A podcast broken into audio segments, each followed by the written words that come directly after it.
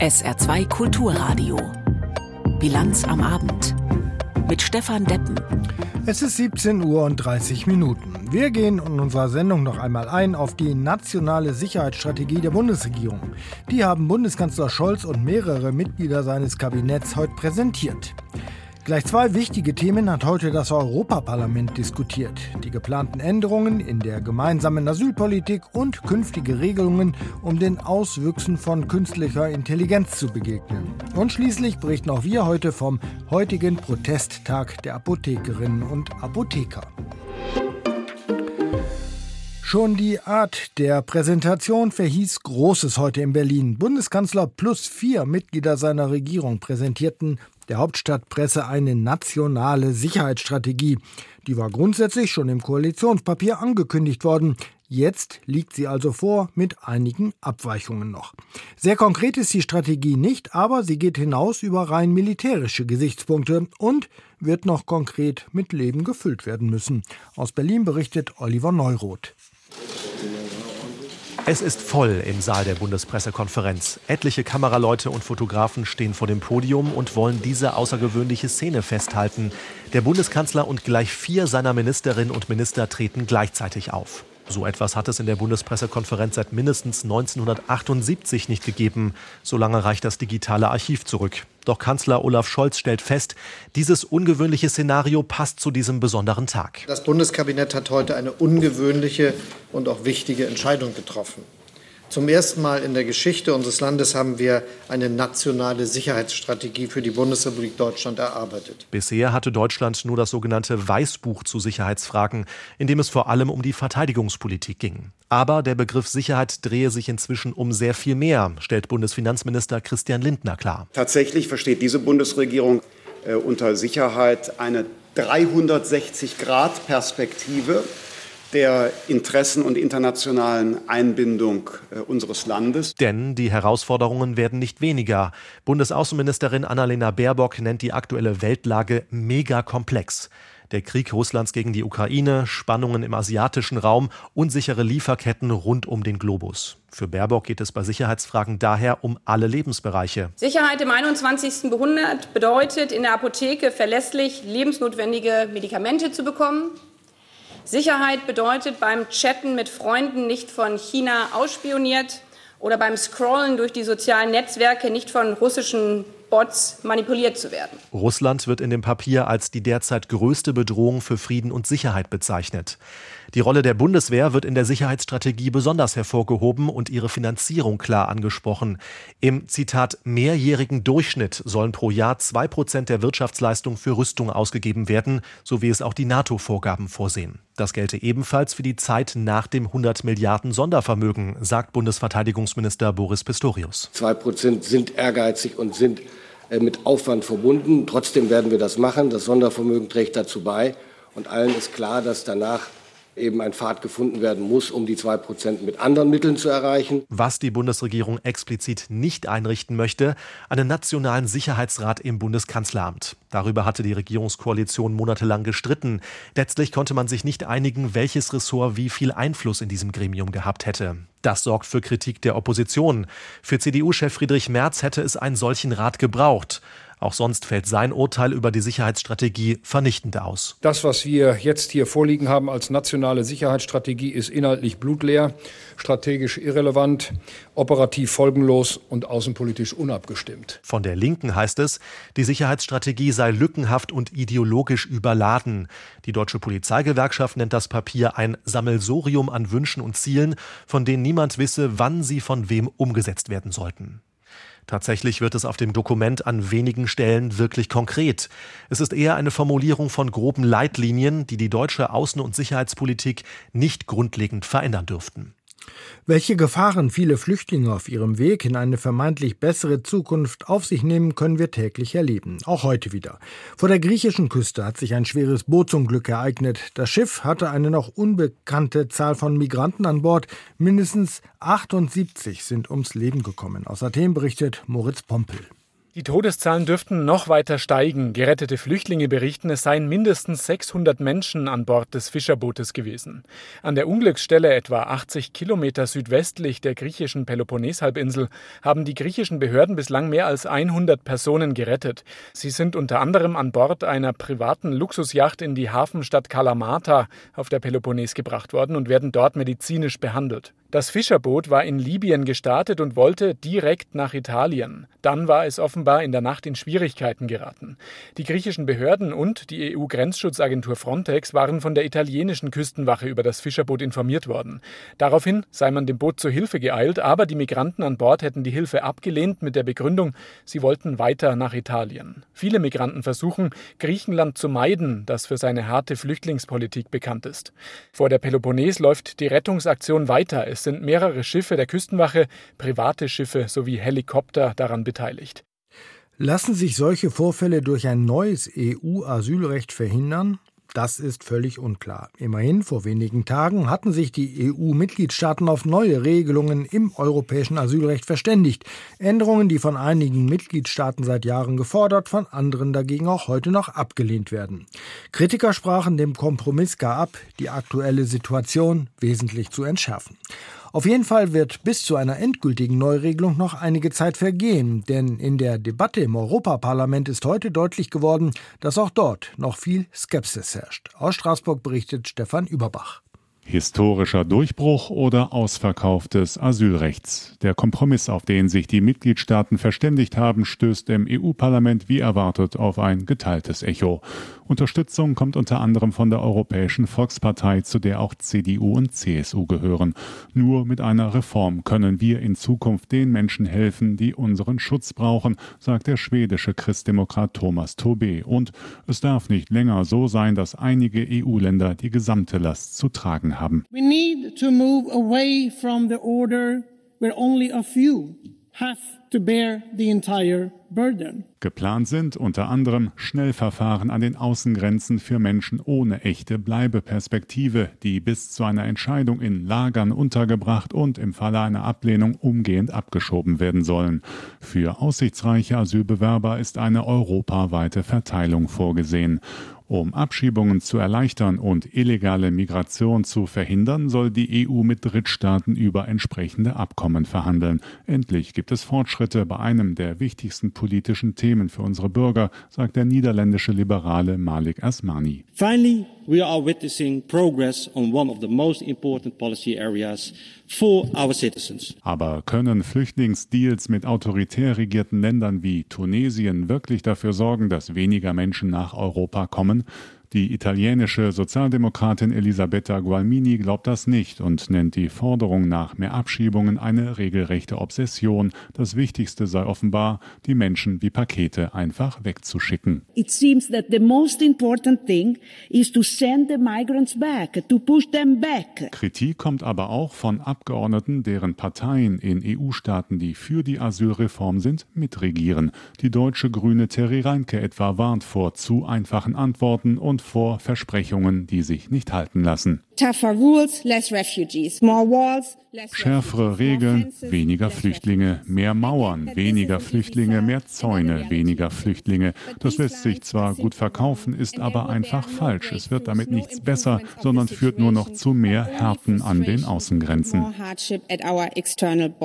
Reine Heuchelei ist das, findet Linksfraktionschef Martin Schirdewan. Er hält die Asylpläne für einen Frontalangriff auf Rechtsstaatlichkeit und Menschenrechte. Ich kann mich noch genau daran daran erinnern, wie groß der Aufschrei in der Europäischen Union war, als Donald Trump veranlasst hat, dass Kinder an der Grenze zwischen Mexiko und den USA eingesperrt und in Lager gesperrt werden. Und jetzt, jetzt plant die Europäische Union genau das Gleiche, auch mit der Zustimmung Deutschlands. Und die Ampelregierung SPD, FDP und Grüne betreiben genau dieselbe Politik. Bei Rechtsaußenparteien wie dem Flamsbelang aus Belgien heißt es, von einer Begrenzung der Migration könne keine Rede sein, Stattdessen mache die EU ihre Türen noch weiter auf und setze sich damit über die Wünsche vieler Bürger hinweg. Gunnar Beck von der deutschen AfD sieht das genauso. Dieser Pakt erleichtert weder Abschiebungen noch Remigration, sondern lädt die gesamte Welt nach Europa ein, denn aufgenommen wird künftig jeder Klimaflüchtling, dem das Wetter daheim nicht gefällt. Aber trotz aller Kritik, dass die EU-Abgeordneten in den anstehenden Verhandlungen mit den Mitgliedstaaten noch größere Änderungen an den Asylplänen erreichen können oder wollen, gilt als wenig wahrscheinlich. Man sollte jetzt nämlich, auch das war heute im Parlament zu hören, die Gunst der Stunde für eine Entscheidung nutzen. Gleicher Ort, anderes Thema. Das Europaparlament hat sich intensiv per eigener individueller menschlicher Intelligenz mit der künstlichen Intelligenz befasst. Verbieten lässt die sich nicht, allenfalls die Anwendung in geordnete Bahnen lenken. Die Möglichkeit nutzen, aber die individuelle Sicherheit der Menschen schützen, so die Grundannahme. Dazu hat das Europaparlament nun Regeln erarbeitet, die im nächsten Schritt dann mit den Mitgliedstaaten verhandelt werden müssen. Dann könnten sie 2026 in Kraft treten. Aus Straßburg berichtet Paul Vorreiter. Es ist der weltweit erste Versuch, eine umfassende Regulierung zur künstlichen Intelligenz auf den Weg zu bringen. Mit breiter Mehrheit haben sich die Abgeordneten auf eine Position zu der KI-Verordnung geeinigt. Mit dem Gesetz soll künstliche Intelligenz in Zukunft in Risikokategorien je nach Anwendungsbereich klassifiziert werden. KI-Systeme, die besonders manipulativ und schädlich sind, will das EU-Parlament vollständig verbieten. Als Europas Gesetzgeber müssen wir Mut und Ehrlichkeit beweisen und sagen, wo Grundrechte gefährdet sind wo Diskriminierung anfängt, wo Umweltschäden drohen, da ziehen wir die Grenze, sagte der grünen Europaabgeordnete Sergej Lagodinsky. Die Grenze ziehen will das EU-Parlament bei sogenannten Social Scoring-Systemen, die das soziale Verhalten von Menschen automatisch bewerten. Diese sollen verboten werden, ebenso KI, die am Arbeitsplatz, in der Justiz oder bei Asylverfahren Emotionen von Personen auslesen will. Ebenso verboten ist laut dem Beschluss eine flächendeckende biometrische Echtzeitgesichtserkennung im öffentlichen Raum. Ausnahmen sind nur nach richterlicher Anordnung möglich, allerdings soll auf biometrische Daten dann nur im Nachgang zugegriffen werden und das auch nur bei schweren Straftaten. Die größte Parlamentsfraktion, die christdemokratische EVP, war mit Änderungsanträgen gescheitert, wonach der Einsatz von biometrischer Erkennungssoftware in der Strafverfolgung noch ausgeweitet werden sollte. Andere Anwendungen, ob risikoarm oder auch riskant, sind grundsätzlich erstmal erlaubt. Allerdings, je größer das Risiko, desto höhere Anforderungen müssen KI-Entwickler und Nutzer erfüllen.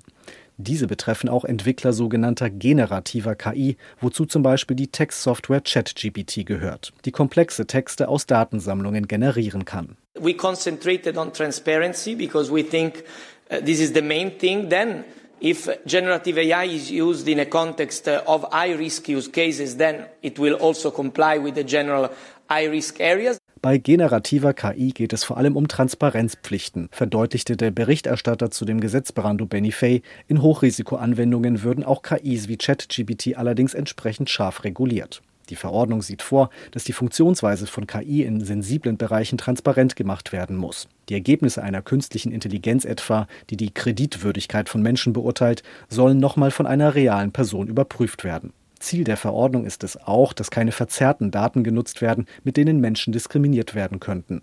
Nach dem Willen der Abgeordneten soll die Verordnung auch nicht zu viel regulieren, damit der europäische Binnenmarkt für KI-Produzenten attraktiv bleibt. Unter kontrollierten Bedingungen sollen Forschung und Entwicklung von KI besonders gefördert werden. Einheitliche Regeln sollen auch Entwicklern mehr Planungssicherheit geben. Der CDU-Europaabgeordnete Andreas Schwab. Es kommt natürlich darauf an, dass wir mit diesem weltweiten Meilenstein, den die Europäische Union setzen kann, sicherstellen, dass die Regeln, die wir in Europa schaffen, einheitlich gelten für alle in Europa und nicht einem Wettlauf zwischen 27 Mitgliedstaaten schon innerhalb der Europäischen Union ausgesetzt sind. Hier schafft der Vorschlag des Europäischen Parlaments eine sehr, sehr gute Grundlage. Nach dem Beschluss können nun die Verhandlungen über die finale Fassung des Gesetzes mit den Mitgliedsländern beginnen. Die Gespräche dürften mehrere Monate dauern. Ehe das Gesetz in Kraft tritt, ist nochmal eine Übergangszeit vorgesehen. Beobachter rechnen damit, dass die Verordnung damit ab 2026 wirksam wird. Der ehemalige italienische Ministerpräsident und Geschäftsmann Silvio Berlusconi war am Montag im Alter von 86 Jahren gestorben. 30 Jahre lang prägte und spaltete er das politische Leben in Italien.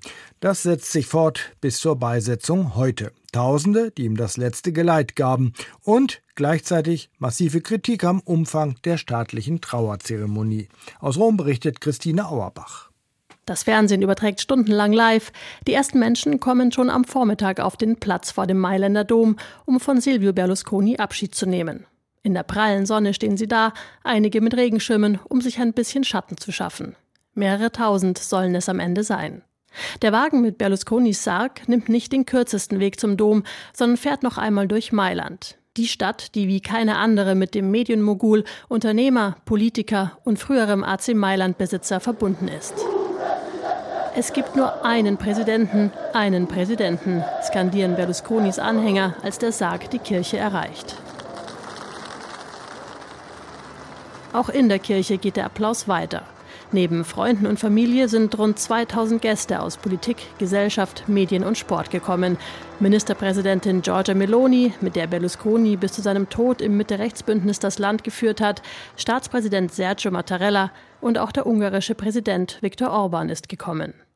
Insgesamt neun Jahre lang war Berlusconi Ministerpräsident Italiens, so lange wie keiner im Nachkriegsitalien. Über drei Jahrzehnte prägte er mit seiner Politik das Land. Dabei spaltete er Italien in glühende Anhänger und glühende Gegner. Für seine Anhänger war er der Politiker zum Anfassen, il Cavaliere, jemand, der Italien voranbrachte. Für seine Gegner war er ein rechter Populist, der vor allem sich selbst bereicherte und die extreme Rechte in Italien enttabuisiert hat. Eine Spaltung, die auch der Erzbischof bei der Beerdigung auffasst. Wenn ein Mensch ein Politiker ist, will er sich immer durchsetzen, bei Unterstützern und Gegnern. Es gibt die, die ihn hochleben lassen und die, die ihn nicht ausstehen können. Auch Berlusconis Beerdigung hat für Streit gesorgt.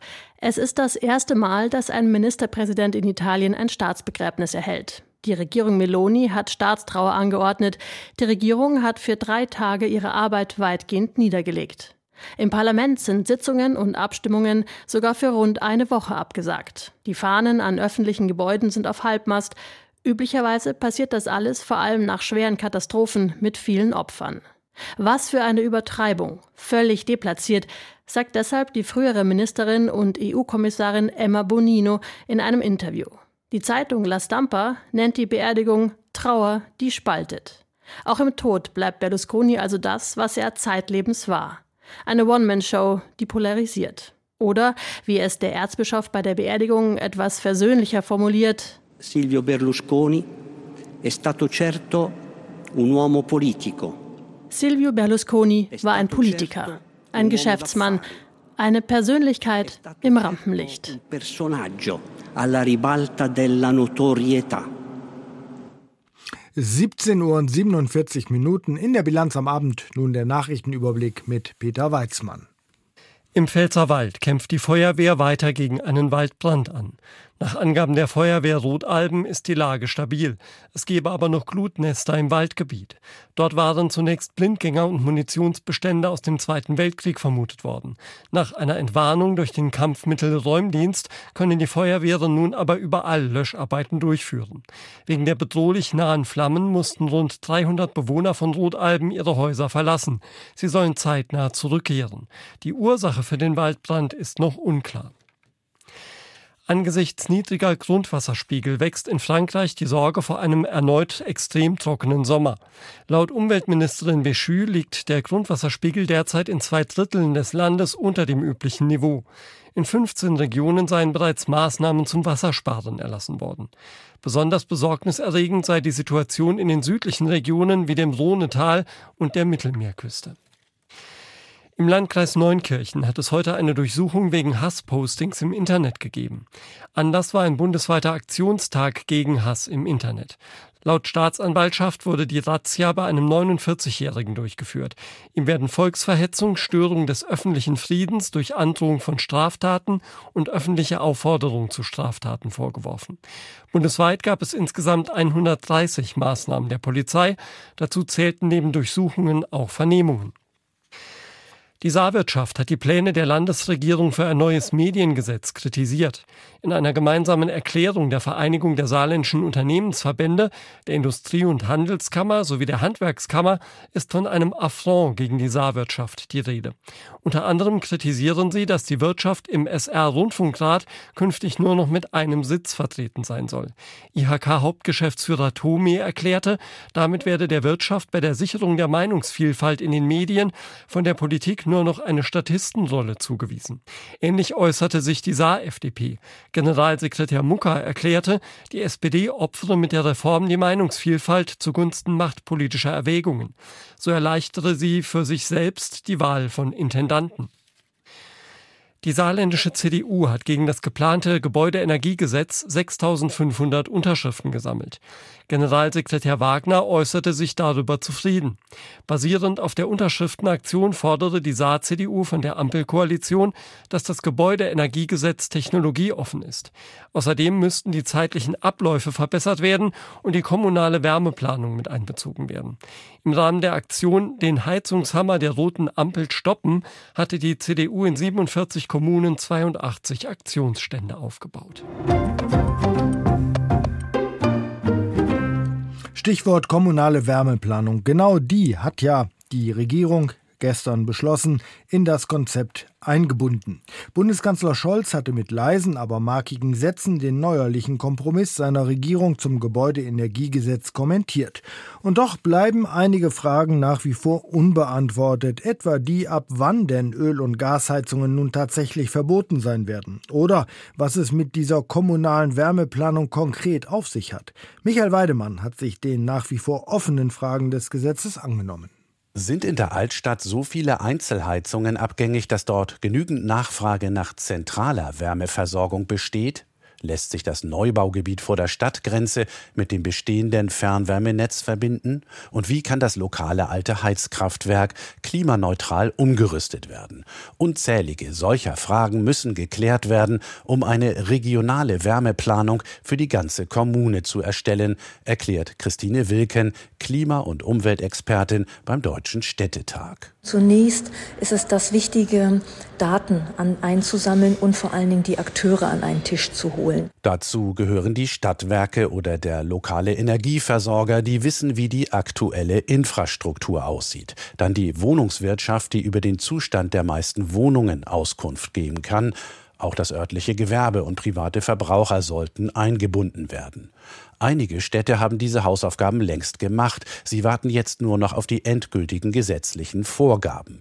Damit sind sie anderen bislang eher untätigen Kommunen weit voraus, so Wilken. Ein Wärmeplan dauert so zwei bis drei Jahre. Das hieße dann, dass die Städte, die jetzt schon weit vorne sind, bald in eine Umsetzungsphase eintreten, nämlich Leitungen legen. Straßenbaumaßnahmen sind bei Fernwärme immer natürlich automatisch damit verbunden. Dieser Prozess fängt nach drei Jahren an. Und dann erst ist ein neuer Fernwärmering vollendet oder das Stromnetz für den Zuwachs an Wärmepumpen erweitert. Für Immobilienbesitzer und Mieter schafft der kommunale Wärmeplan aber vor allem Klarheit, sagt Robert Brückmann vom Kompetenzzentrum Kommunale Wärmewende der Deutschen Energieagentur DENA.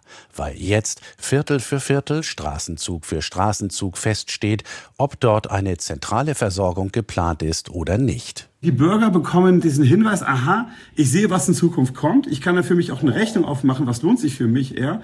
Und auf dieser Grundlage entscheiden dann die Bürger, ob sie jetzt Richtung gehen, ich werde mir jetzt eine Wärmepumpe einbauen lassen oder ich warte darauf, dass das Wärmenetz gelegt wird und werde mich dann ans Wärmenetz anschließen oder ich kann weiter Gas betreiben, weil ich sehe, dass mein Gasnetz umgebaut wird. Als erste sollen Deutschlands Großstädte lückenlos eigene Wärmepläne nachweisen. Mittelgroße Kommunen haben etwas länger Zeit. Gemeinden mit weniger als 10.000 Einwohnern werden von dieser Pflicht voraussichtlich befreit.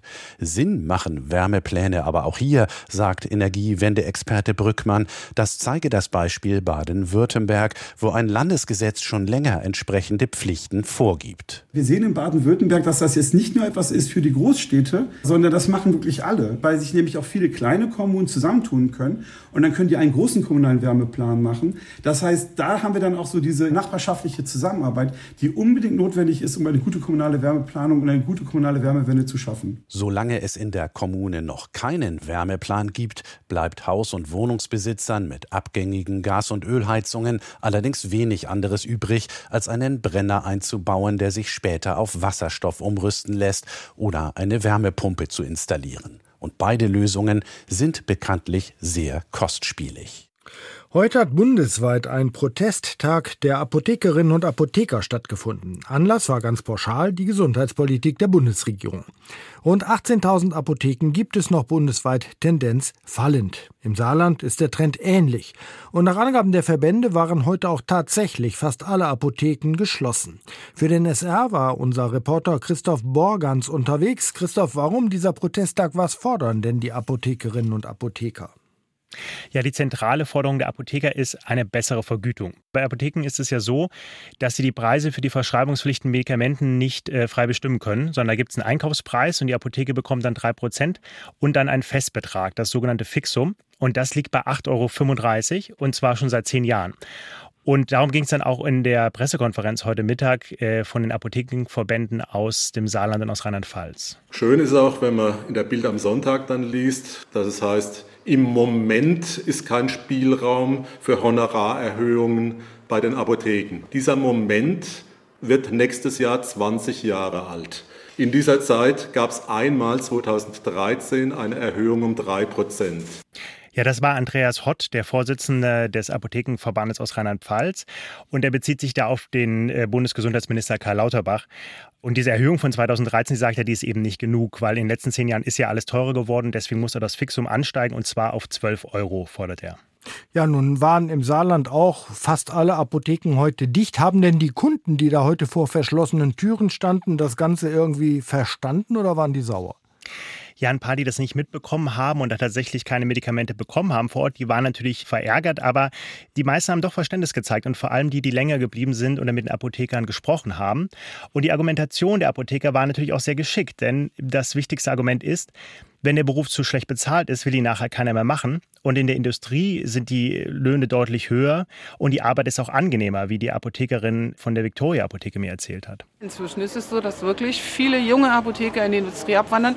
Sie müssen keine Notdienste machen, sie müssen keine Wochenenden arbeiten, sie müssen abends nicht spät arbeiten. Das macht die Industrie wesentlich attraktiver und das ist für uns ein großes Problem, weil es einfach keinen Nachwuchs mehr gibt. Ja, und deswegen schließen dann viele Apotheken. Im Saarland haben wir jetzt noch ca. 270 Apotheken. Vor 20 Jahren waren es aber 80 mehr. Und das ist zwar verglichen mit der Situation im Bund ein bisschen besser, aber 40 Prozent der Apothekeninhaber sind über 60. Das heißt, in den nächsten Jahren könnte sich die Situation dann nochmal ganz schön verschlechtern.